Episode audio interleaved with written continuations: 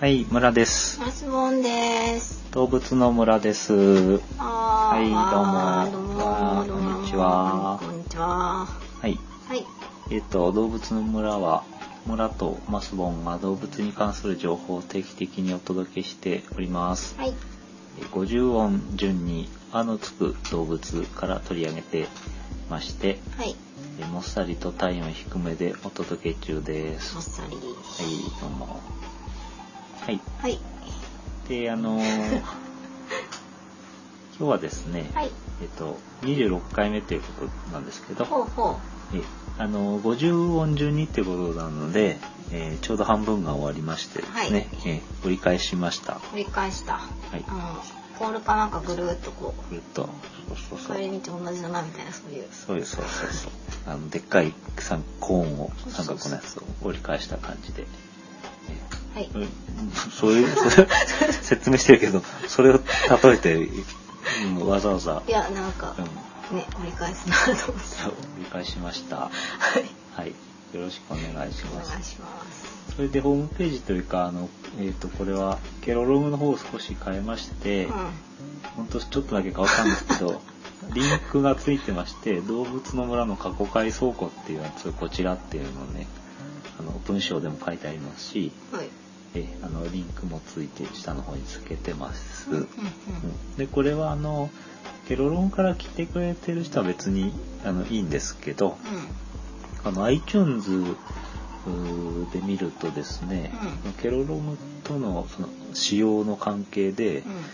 最近の10個うん。うん。うん。しか出てこなくなってるんそっで、かそっかじゃあ最近聞き始めた人が前の回とかたどれなくなっちゃってんだね、そうなんですね。ほうほううんまああのウェブはこちらっていうのがついてるんでねそれを辿ってくれればわかるんですけど、うんうんまあ、一応あのこのポ過去回ッドもあるよキャストの説明の説明文の中に過去回もあるよっていうのをねほうほうほう書き足してみましたそっ。かそっかでも25ストックがあるわけだはい、今日聞き始めた人にとってはそうです結構ね聞。くの大変ですねうん、プラスあの特別版みたいなのもあるんで、まあ、ああ30個ぐらいああとるは何みーちゃんのやつとかビビちゃん特集とかですね、動物検動物定なん検てあ定るとかは特番みたいなあ、のはもあります。あ、そっかそっかはい。まあ聞いてくださってる方にはいらぬ説明だったんですけれども、はい。という感じではい今日もあ卵の殻を剥きながらお届けするんですか。はい、いいですかこれ早速じゃあ始めますねはいえっと卵の方を始めるということ ですか。はい、卵の方を始めさせていただきます。はい、じゃあ私の方 は、えっと、えーお話を進めさせていただくんですけど、はい。えっと、今日は、は行に突入しまして、は、はきふへほのはから始まります。26回目です。ほうでほう、は、は。はい。で、歯のつく動物っていうのは実は結構たくさんいるんですけど、うん、ハリなんとかとか、はい。ハリネズミとかハリモグラとかうですね、んうん、モグラなのかとかネズミなのかとかその辺ですよね、気になるのは。いろいろいます。うんうん。好はい。なんか好きなのはいますか、き、あ、バクバク。バク。なんで、あの配色みたいな、あ、マレーバク。かな。白黒白黒のパンダ柄の、うんうんなんかちょっとさ、信じらんないよね。あうんの配色、うんなんか絶対目立っちゃってるでしょ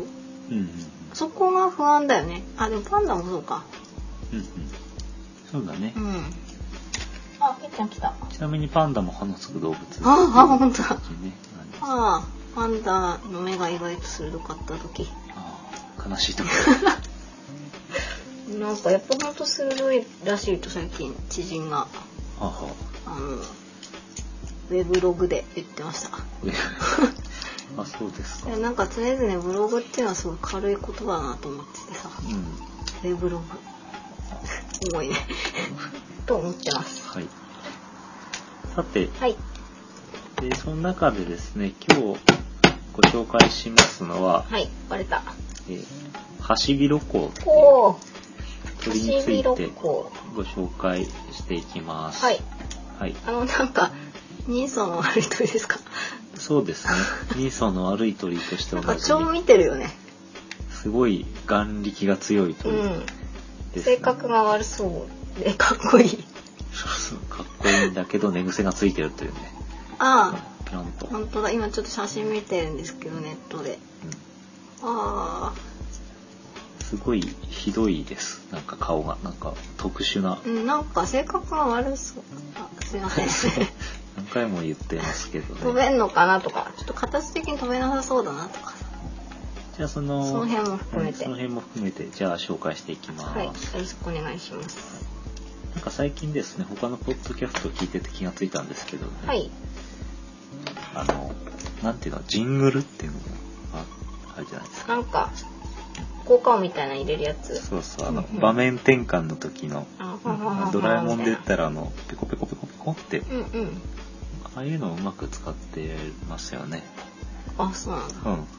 例えば今みたいにじゃあ今日はハシビロコウでということでじゃあ行ってみましょうあなんなるてほどなるほどその余談でしたところから本編へそうみそたういそなう、ねうん、何やりたいのいやあのめんどくさいいいなと思うんだ けど編集がめんどくさいということではいだらっとお送りしていきあまじゃすあこれ向くよあの本編に入る本編に入る前に向くゆで卵をうん向く音とかを自分ってことね全然それは全然使えないと思いますピーちゃんが泣くとかねあそうだね、うそんういうのをしてくれるといいけどどこかに行ってしまいましあたあ玄関ダメね玄関で何かをしておりますけどもさてハシビロコウなんですけども、はい漢字で書きますとですうんね感じあるんだえくちばしのが広いはでコウノトリのコウですね、あビロって広いだったなくちばしが広いコウノトリですね本当になのえーこれははいあの、コウノトリ目ほハシビロコウ科というとこにいううーんましてほんでハシビロコウ族なんですけど、うんうん、でハシビロコウ族にはハシビロコウしかいないので、うん、うんまあ、一族一あじゃあちっちゃいバージョンとかいないんだ種いないですねはいあ帰ってきたでこれはあのハシえっ、と今コウノトリ目ってことで言ったんですけど、はいまあ、最近ではコウノトリっていうかペリカンの方に近い種類なんじゃないかっていうふうに言われていますが、コウノトリとペリカンって違うのコウノトリとあー分類的に言いますとですね、まあ、近いっちゃ近いんですけど、あのうんどっちかっていうとペリカンよりってことコウノトリ目のうんう中にペリカンがいるんじゃなかったかな、ーんうんちょっとまた怪しい怪しい情報をえっ、とですねコウノトリ科に、えー禁煙の目なんですねコウノトリ目とは違ってましたねペリカンは、うーんうんうわ走ってきたコウノトリ目ペリカン目っうんていうのがあの、まあ、種類が別になってまして、うんであのこの間紹介した日本や日本トキなんかはペリカン目の方に入ってくるらしいですね、うんというような現在は、でも今、コウノトリ目、えー、ハシビロコウ科っていうふうにご紹介したんですけど、うんうん最近では、コウノトリ目じゃなくて、ペリカン目の方にハシビロコウを入れるっていうような説があると。なるほどなるほど、うんいうような話であります。もっと上のとこから違ってたんじゃないかって話ねうん、まあ、あの、こういうのは、あの、ほら、DNA うん鑑定でありますとか、そういうもあのが、走ってったすいません DNA 鑑定っていうのは言わないんでしょうけど、まあ、その解析が進んでますので、うんうんまあ、最近はちょこちょこ変わっていくんですよね。はい、ということでハシビロコウなんですけど、うんあのさっきから、えっと、目つきが悪いとかいろいろ言っていますけなどんかね頭良さそうなんだこれよねはあの大体えー特徴を言いますと弁当箱みたいなくちばしがついててうんうん寝癖のような後頭部があってうんうんちょっとピロッとしてるよねでクリッとした丸い目でうん超見てくるよ ねで体がでかいとあれ結構でっかい人ぐらいある、大きさはですね1 2 0センチとかねありますあそうなんだ私よりはちっちゃいんだよかっねた体重5キロ、うんみーちゃんより重いぐらいかうんまあ鳥は体重は軽いですあよね、飛ぶからうん、あの骨の中身が空洞だったりそういうまあうんうんうん特殊な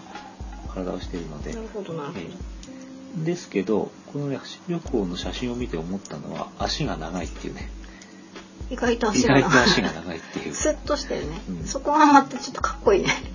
ええ私が一番特徴的だなと思うのは顔がでかいってういう、んなんかくちばしがさあのなんていうのそのぶっといから、うんなんていうの鳥特有のさスッとした感じがないっていうかうんうんなんかこうシルエットが楽さみたいっていうか、うんそうね、うん、なんかその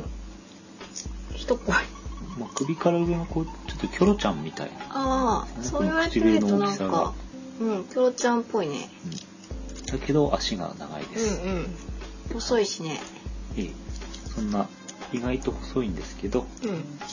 まあ後から紹介しますけどすごく特徴的なのはもう一つありまして、うん全然動かないあそうなんだあなんか聞いたことあるかも昔こんな特徴があります、うんうんでまそああの辺のを聞きたいええ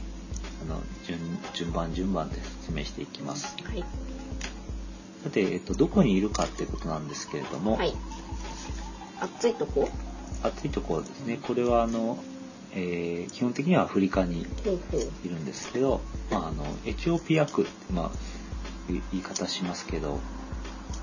その、まあ、エチオピア区ってのは何かというとあの地球をこう生き物のあの分布によっていうんうんくつだっけね8つぐらいに分けてるんですよね、うんうん、そのうちの1つなんですけど、えー、そんなのあるんだまあ、具体的に言うとサハラ砂漠アフリカのねサハラ砂漠から南側の方と、うんじゃあそこで一つの生態っていうか、うん大体同じような生き物がいると、うんアフリカすごいねあとは一部アラビア半島南部とかねそういうところを含めるエリアになってきますけど、うんうんまあ、そういうその辺りに生息してまして国であのも国で言うとあのスーダンウガンダうんブルンジうんタンザニア文知知らないけど、うん、マラウイうザンビアコンゴかっこ旧ザイールんうん中央アフリカ、ルワンダ、エチオピアと。エチオピア2回言ったような気がするけど、うんうん言ってないみたいですね。 言ってない。あれ大体その10カ国ぐらいで、10カ国ぐらいで生息が報告されてまして、うんうん、え結構いるうんあの、その、えービクトリア湖の周辺でありますとかあ、あのあれなんだっけペリカンじゃなくてうんあの、フラミンゴ、そうそうピンクのあれがいっぱいいるとこかあの、主にアフリカの湿地だとか草原地帯にいまして、うんまあ、生息数が、もうちょっと幅があるんですけど、うんうん1000羽とも1万羽とも言われています。うんこれはどういう意味合いかというと、まあ、少ないですってことなんですね。ほで、ワシントン条約で国際取引が規制されてまして、ううんそっえまあ、希少種というふうになっております。かそっかはい。で、大きさなんですけど、うん先ほど紹介した通り、身長的には1.2メートルですね。うん私より体ちっちゃい重約 5, 5キロ。小学生ぐらいだけど大きさ的には小学生ぐらいですけ ど、軽いです。まあいろいろいるけどね小学生ただ1.2メートルの鳥っていうとすごいでかいですよね。うん普通いないよね鳥類としては大型です。うんうん巨大なくちばしを持ってるっていうのが大きな特徴かと思ういんまうす。ん強いかなこの、ま喧嘩したあ、らこのくちばしっていうのはやっぱり餌を取るためにあるんですけども、うその獲物を狙うときにんうん数時間にわたってほとんど動かないっていう特徴があります。数時間はい。ずっと川の中で立ってる感じうん。ずっと立ってまして、うんまああの、テレビ局がね、取材をした時なんかに、うんうあまりに動かないんで、ん死んカでメるラが壊れたんじゃないかと、あうあ撮ってるん、け撮どってる人が、あもう動かねえとうん、静止画みたいな静止画みたいになって まあでもそのぐらい動かない不安ですとね。はいうんでただね、まあ、全然動かないわけではなくて、うんまあ、その獲物を取る時には動かないんですけど、うんあうん結構ね実は日本の動物園でも見れるあんですそうながの見たいねその動物園なんかでは割とせあの野生よりも活発に動いてるというあなんだろう撮らなくていいからか取らなくていいからでしょうね。うん なんかサボらしちゃってるけどうん悪いことしたかなうんね、まあ動いてるのが見れるからいいのかなとも思うけでもど動かないのはなんか鳥なんでしょ取り入れてるわけじゃないけどね それはなんで動かないかっていうのは、まあ、お察しの通りなんですけど、あの、魚を食べるんですけど、うんこの大きな体でね、動き回ると魚が警戒しますので、うんえーそれを避けるためってことですほうね。ほ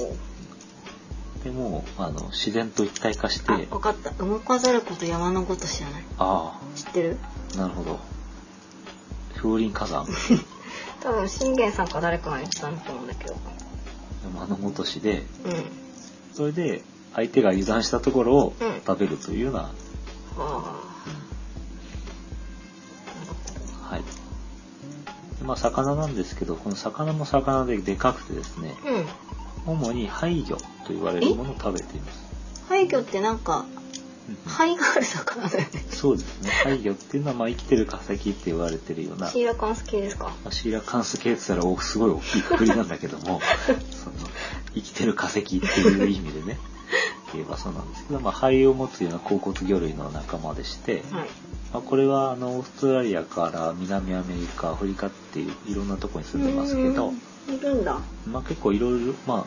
あなんでしょう生きてる化石っていう通り昔はもっと種類がいたんですが、うんうん今はあの減って種類がねあの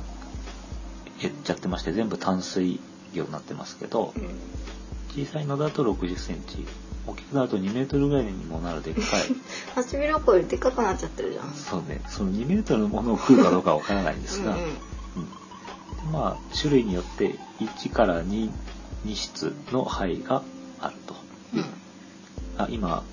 廃業の話です けど。分かっなので、あの、呼吸をね、あの、肺でするよううにんあなるんですよあ。そっかそっか空気吸わなきゃダメなんだねそうそうなんですね。そうすると、数時間ごとに、え水面に出て息継ぎをしなければ死んでしまうというような体になってまして、うんその空気を吸いに水面に浮かび上がった隙を見て、えくちばしで捉えて丸飲みすると。あこれすごい超速いやつあの、ザクッ全く動かなかったのがう、んカバーっていくので、うん超速い超速い。なんかこう筋肉がこう硬くなってなんだろう、うどうなまんくだ動けなかっうんそうそうそう。たなんかこうずっと痺れちゃったそうってそういうことはないんずだっろとうか。こう犯人とかがさ「張ってる」てかとか「いざっていうてか走れねえ」みたいななんかそういうあれとかないんですかその辺はどうなんでしょうか。くしゃみとかねうん。そうね。でもずっと、本当にずっと動かないみたいなんで。うん結構気が長いんですねうんうん。やっぱり、その、ずっと動かないで待ってても、この配慮がでかいから、うん待つだけの価値があるというような。いつかは出てくるんだもんね待ってればねそうそうそうそう。必ず出てくるからね。もう廃業的にはなんかさ うん。怖くないそうだよね。うん。あら。フィーちゃん的にああそこ乗ったらお膝あら。あら泣きましたけど。膝乗ったらいいんじゃないここ乗ったらパラさんの膝え何なのんこっちあれはいいいよはい膝はいひーちゃんのための膝だから来たらいいんじゃないあ見たははい。い失礼しました失礼しました。ちょっと B ちゃんタイムで中断しましたけれども出てき。たねうん。なんでしょうかね。うんうんえっと、さて、廃業廃業廃魚を食べるという話なんですけど、廃業まあ、その廃魚ってもう結構でかいのでね、あの、それ食べたら食べたで、うんうん消化にすごい時間を要しましてですね、まあ数時間かかるらしいんですけど、うんその作業、つまり消化するのに、1日のエネルギーの30%を費やすっていう、もうなんか、何それちょっとじゃああれしたらいいんじゃないちょっと加減したらいいんじゃないそんな気もします よね。なんだっけ、食べれば食べるほど痩せちゃうの痩せちゃうっていう野菜の話を。え何それ繊維質なのかいや、あの、結構、セロリとか結構ポピュラーな野菜えなんだけど、そう食べた時、そのものが持つカロリーよりも、それを消費する、消消化するのに使うカロリーの方が高いってえいうー、ダイエット食品じゃんそれも野菜があって、それそれだけ食べてるとどんどん痩せていっちゃうっていうね、理論的には。あ痩せゆく男まあそういうのありますけど。脱線しがちだな今日、まあ、廃魚に廃魚を食べてその消化に1日の30%のエネルギーを費やして生きているのが結構なんか変だねこの鳥はい橋広子でございます。はい。で、これはあの、ちょっと冒頭に飛べるのかどうかって話したんでなんすけかど大ね。きいし。これ大きいんですけど飛べます。え、うんこれがね、まあ、飛行も得意なんですね、すごく。うーん。うん、ででっかい鳥なんで翼を広げるとやっぱりさらにでかくてかっこいい。かっこいいんですけどうん長さがあの翼の広げた時の長さが2メートルぐらいになりますからでか。すごく大きいですで見た感じあの結構写真とかあるんですけど、うんこうなんか大足のような形で綺麗に姿で飛びますうんうん。だけどなんか口だけがでかい顔がでかいみたいな何それ俺の感想いや、バランスが変。こ れ、俺の、まあ、個人的な感想なんですあけど、すごいね、あの、綺麗な形をしてるんだけど、やっぱり、デフォルメされてるっていうのかあな。ああなんか SD ガンダムみたいな感じでわすかか、んね。ないよそれ SD ガンダムってなんか昔流行った気がするんだけど、あの、二等身か三等身ぐらいの、ああこういうやつそういうプラモ。ああわかるわかるうちの兄たちが戦ってきたよそれテーブルとかこたつの上であの、なんだろう。ちゃんとしたガンダムより結構安価に売ってんだよね。ああそうなんだなんかザクとかいや、ザクはないあると思うけど、うむしろ SD ガンダムっていうのは、いろんなガンダムんうん戦国武将に見立てたガンダムとかがいっぱいいあいて、ほうほうほううんガンダム基本ガンダムだったような気がします。じゃあ私が言ってるのと違うかもまあいいですはい、はいさてその走り旅行ですけどう特徴は基本的に単独行動をん、うん、行やっぱ性格悪いからかなうなんあでしょう失ね礼しましたうんまああのコントリの仲間っていうのはほとんど泣かないらしいんですけどう、ーんうんあの走り旅行もほとんど泣かないです。うんでその代わりにクラッタリングって言われる行為があるんですけど何それあのくちばし自分のくちばしをカポカポカポカポカポってうん開閉してカポカポカポカポって音を出すというような行動クラッタリングって言うんですけど、うん楽しいね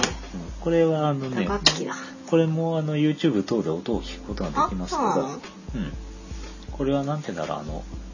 えっ友と仲普間通の友達鳥っていうのうは、んあの、なんていうのかな。生態があるわけじゃないんだけど、うんあの、ラスとかカラねスだったら、はーああってとないうりねますね。うん。うんそういうその、声を出す、えー器官が発達してるんですね。うんうんこれ、あの、音が鳴るに管って書いてね、鳴管って読むんだと思うんですけど、へえただこのコウノトリの種、コウノトリなどの種類は、その、器官が発達してなあくてじ、ゃああんま声出すの上手じゃない得意じゃない得意じゃなくてその代わりにくちばしを鳴らすことで、うんまあそのディスプレイっていうのかコミュニケーショな、ンなっんてとこコミュニケーションと合図に用いるといとへえうようなことです。はいでねあとはあの性格は悪い悪そうに見えますけど、うんえっと、なんか飼育係さんにお辞儀をしたりとかして、うんえまあ、そういうえ礼儀もわきまえてるという。うん何いつも魚をありがとうみたいなあー首を振ってお辞儀をする時は相手に対して親愛の意味だそうで好きだ食わせろみたいなそれは食わせろって ことじゃないですそんな特徴があるそうですうーんまあ希少種なんで実際の寿命はわからないんですけど、うんまあ、ただ痛い痛い高齢になるとすいません背中キックされましあらた遊んでたはい失礼しました年を取ると瞳の色が、うん若い時は金だったんですけどそれが青っぽく変化していくうっーてんじいゃうあそれ見てなんとなく年がわかんだ若いとか年取ってるとかなんとなくでしょうね、うんうん、という特徴があるよううんうでんす。でその飼育はねあまり正直正直あのは飼育はできますけど繁殖に関してはあんまりうまくいってなくて、うんうんまあ基本単独を好むってことなんで、うんなんだか、ああじゃあなんかその群れでたくさんメスとの出会いがあるとかうんうんそういう感じじゃなくて一匹狼でとりあえず出会ったあうんさて性格が合うかしらみたいなそういうそうあれがあるわけですよねハードルがいろいろあるわけですよねそのようですね。ははい、ということで、あうんまあ、興味があるしあるんじゃないかなと私はすごく興味があるんですけど、うん、性格はじゃあ悪くないのあ性格ね悪くないかなってなんとなく思ったんだけどうでも性格が悪いやつもいるみたいで、んうんまあ、某動物園にいるものはうん子供がすごく嫌いなのかうん威嚇をするんですって、へえで子供があの見に来たりすると突然わーって羽を広げてみたり遠くからわさーって飛んできてみ たりと脅かすと,、うううううん、というようなね、うん特徴があったりえっとなんだっけな、えー上野動物園だったと思うんですけど、うんハシビロコウとそれこそフラミンゴをねうんあうのん隣で飼育してまして、うん近いんだもんねこう国がね同じなのかまあそうそうそう、うんまあ、そもそも同じ環境なんですけど、うんそれでちゃんと仕切ってるわけじゃなくて行き来できるようになっててほうほうでその子供とかがあの、まあ、大人でもフラミンゴの方を見てると、うんなんか嫉妬してうんで自分が出出てっちゃうっていうかあのフラミンゴ出の張ってっちゃ方うにわーって出張ってっちゃって邪魔っていうねうんでじゃフラミンゴが逃げちゃうあなんかちょっと気になるねこのそこういのうな人んか気になる変ねなあのち修ょっと正やっぱなんもかあえ頭いいんじゃないかななんかすごいいろいろ考えてそうだし 頭がでかいし、そうそうそうまあ、哲学的な顔をしてうる、ん哲学書とか読むかもしれないしねいいかもしれませうんね、んさてあのご興味が出た方はぜひ、えー動物園に行ってみてくださいということで、うんえー現在代表的なところでは上野動物園に、うんえー5羽うん、結構いるね。千葉市動物公園に3羽ほうほ伊豆シャボテン公園に1羽う。一羽じゃ寂しいね。うんあとは、えー高知県立野市動物公園というところに2羽ういますん。二羽ってつがい。えー、とそうですねオスとメスですけどこれはタンザニアから、えー、とやってきましてうん9うん。月に、えー、と違うな8月の初めに公開されまして9月に相性が決定してまして、うん。うん。えー、とトトっていうオスとササっていうメスになりましてですねなんか、笹は結構呼びにくいね。あサートサトサなんだよね、ああ、そういうことか。うん、まあその、ね、龍馬とかダメだったの。センスはどうかっていうあ龍馬ねう龍馬龍馬だん。な龍と馬とかさ。量と馬馬っていうのはひどいよねまあそんなでえっとまあ調べていただければ、まあ、希少種ですけど、うん、見れる見んれるだねこ。とは見れますこの動物園いいですね。うんこの動物園は多分これちょっと名前これが古いのかな今はあのミリーっていうのとうん。シュシュルタンガん名アサ前ン。テハトウエサーナ、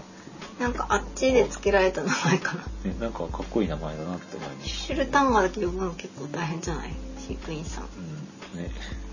略しちゃってるような気がしますうん。まあいいけど。うそうんですねじゃあまあ性格のことは自分で見に行った時にちょっと考えるわ。うん、まあ人によってっていう人によってというかね鳥によって。鳥によってなんでしょうねううんん、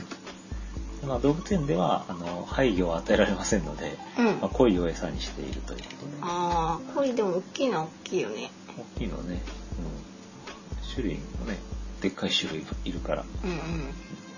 まあでもね動物園はまあ安全というかずっと立いってつでなもくちてゃいい。んと食べさせてくれるからねずっと立ってなくてもいいのかなと思いますけどね一応あの繁殖の話はさっきちょっとしましたけどあの千葉市動物公園では、まあ、一応卵は生まれは生まれ生まれはしたんですけどはい。無精卵だったっていうことでうん、じゃあ日本ではどんどん生まれたりはしてないんだ生。まれたりはしてないですえーじゃあもらってきた借りてきたハシビロコウを大事に飼ってるみたいなえっ感じにとなっそうていう状態、うんちなみにその繁殖で成功している例としては海外になりますけど、うんベルギーの動物園ですね、うんこれなんていうんだろうパルコパラダイパラディソとかそんな、うんうん、なんかパラダイス的な何かですかね。パーコパラディシオまあちょっと読み方わかりませんけれどもうん。 2008年にアブっていうあ名みちゃ前んの、うんえっとハシビロコウが羽化してますうんうんで健康状態良好で体重が誕生時が 116g といううんちこっとちゃいでねすごく小さいですね生まれた時もあんななんか人相悪いの生まれた時はで結構可愛かったんですあ写そ真うなの見たんですけどひよこみたいな感じ本当にヒナもう、、うんんもちょっと色はあのああいう灰色っぽかった気がしうまちょっすとけふどわふわした感じうんまあ、それはまたねそのアブの生まれた5日後にまたなんていうのかまあマークうんうんもう1匹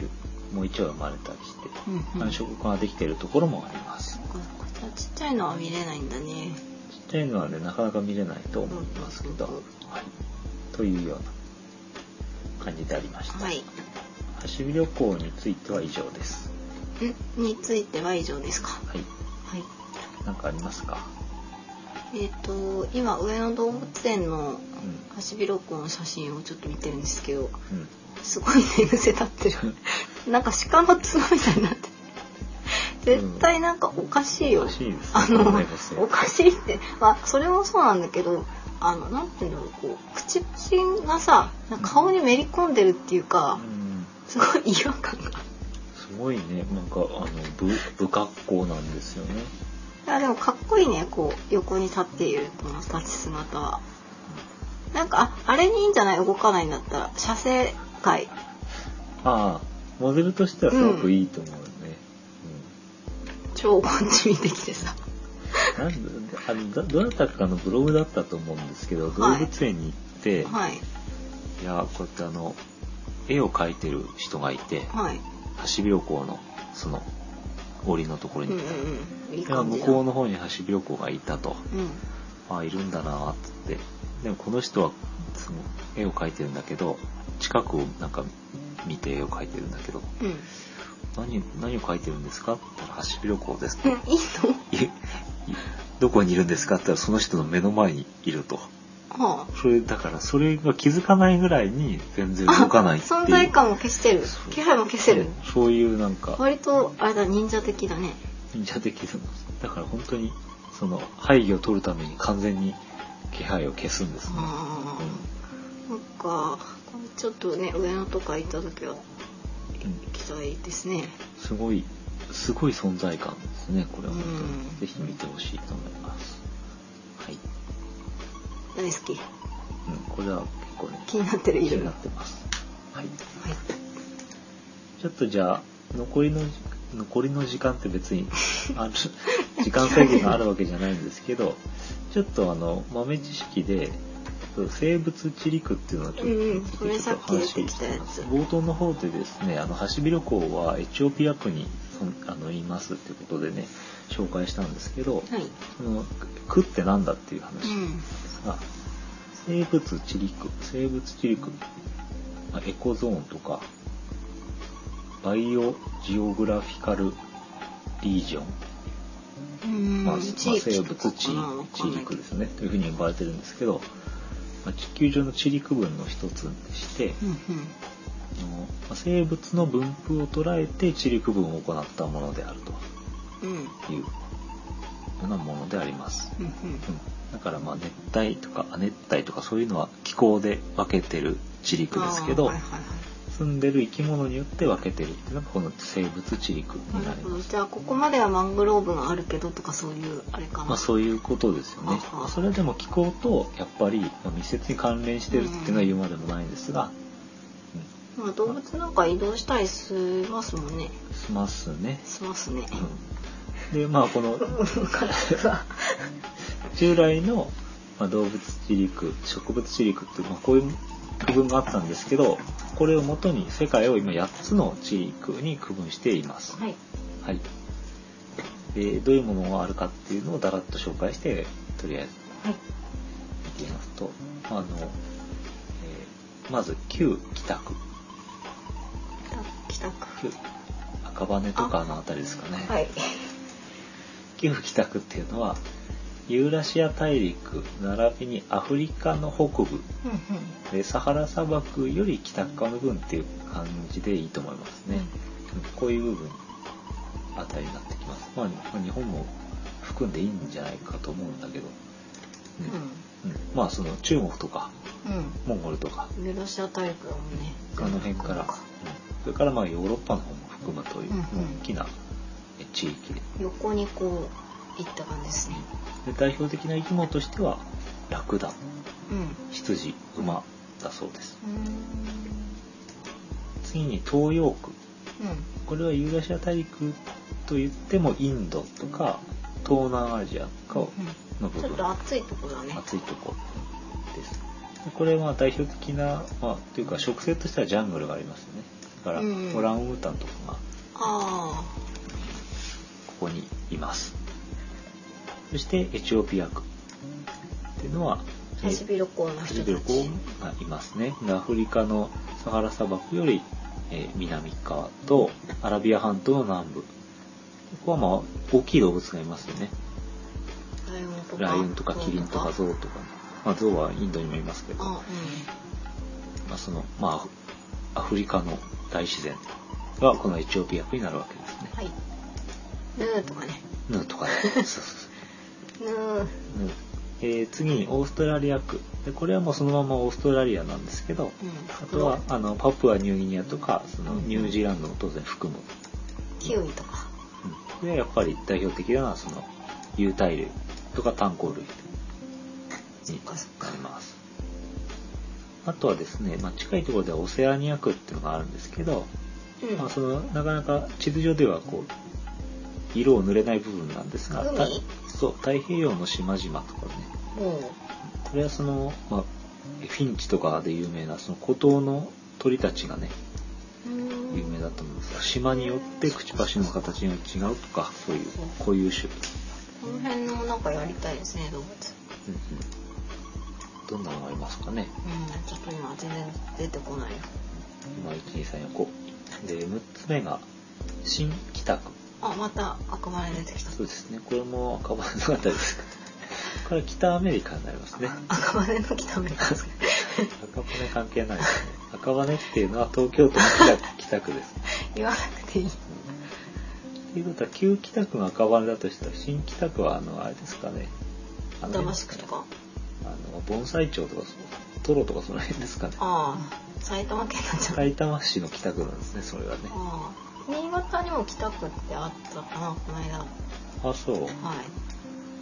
なんかありがちですね。はいはい。 という失礼しました。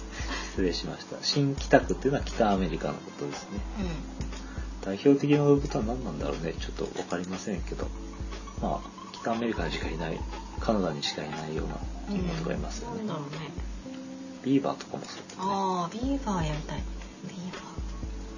えー次には新熱帯区ってところがありますこれは南アメリカ、ほうほうほうほう。あ、なんだっけ、ムーじゃなくて、えー、と、ヒョウじゃなくて、ピューマとかなんかうんで出てきたか。ねえっ、と特有な動物としては一節条目と呼ばれるようなあのなんだっけ、これ。これはあの辺の、えーアリクイとかそういうああ種類かなああアルマジロとかほうほう。ちょっとフォルムがおかおかしい。独特な。独特なで最後に南極区がありますねあ地図上ではまあ南極までである地図だと濡れますけど色が濡れますけど、まあ、場所は南極ですけどあ、うん。代表的な生き物としてはやはりクジラペンギンアザラシこういうところになると思います、これ計8つうんうん。で分けてるということなんで、はい、こういうのって、生物とか、高校の時撮ってました。や生物取ってましたけどったうん。植生によって分けてるっていうのをやったことあるんですけど、この生物地理区っていうのはやったことないなぁ私も知らなかっうんというね、まあ、こんな特徴がああるのでぜひちょっと地図を見たりしてこの辺かと思いを馳せてみた。てうん。も、うん、ハシビロコウのふるさとか、みたいな。わよかろうと思います。かろう。はい、じゃあ今日はハシビロコウ以上ではい。あの本本のご紹介ということで最後にはい。マスボンさんがえっとですね紹介してくれたやつを紹介します。はい。えっ、と、その名も、ハシビロコウという本が出ております。うん。かっこいいね。はい。で、これ監修がね、千葉市動物公園あ、なじゃあの、千千葉市の誰かなんだはい、さっきご紹介した千葉市動物公園にはですね3羽のあのハシビロコウがいまして、うんそれを写真撮ったものなんでしょうねと思います中身はねごめんなさい見て私は見てないあですけど、私見ました本屋さんでうんうん、かっこよかったハシビロコウの写なん真かがひたすらねめくるとハシビロコウなんか横からとかうん前からとか撮ってる感じ渋くて大人なハシビロコウさんの魅力を独り占めっていうああ独り占めそれで私が調べたところっていうかさっき見つけたんですけど、はいどうも気になる付録がついてまして、はいほとんど動かないパラパラマイナツキというパラパラやりたいまあ、ハシビロコウなんでほとんど動かないんでしょうね、パラパラ漫画にしても。いいねなんかこう特徴を生かした付録まあほんどうなんだろうね、ただ同じのをコピーしてるだけなんじゃないかってうんいでうも。微妙に動いてんじゃない微妙に動いてることに期待したいですけど、これ結構最近発売ですそねう。そうみたいなのよねなんかあの写真集売り場をこうフラフラっと行きましたらうんうんなんかうん。異彩を放って たえー、なるほど。あ、去年アメリカで生まれたヒナのカットもあるそうです。ひな見れんだじゃんそんなびっくりする もん過大なリアクションをしてしまいました失礼しましたうんでも結構いいのかねなるほどね、まあ、いろんなレビューがありますけど、うんハシビロコウが好きな方にとっては、えーいいのかなと思います結構南下ですねう1050円、うんんなんかねそんなに大きくないのよねお手頃な大きさなのであのカバンに入れて持ち歩いたりとかもで きる人にプレゼントするとかねかっこいいあーいいねまあなんかすごいドン引きされるかもだけど興味ない人には全然興味ないでしょうけど、うん、なんか飾っててもちょっと目つきが怖かったりとかねいつ食われるかみたいなそういうすごいうん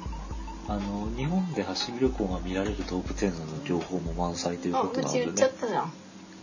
うんまあ他にあるんじゃないかな、まあ、うんこういうのを見てみても面う白い、ん、これ見てからやることうでんそ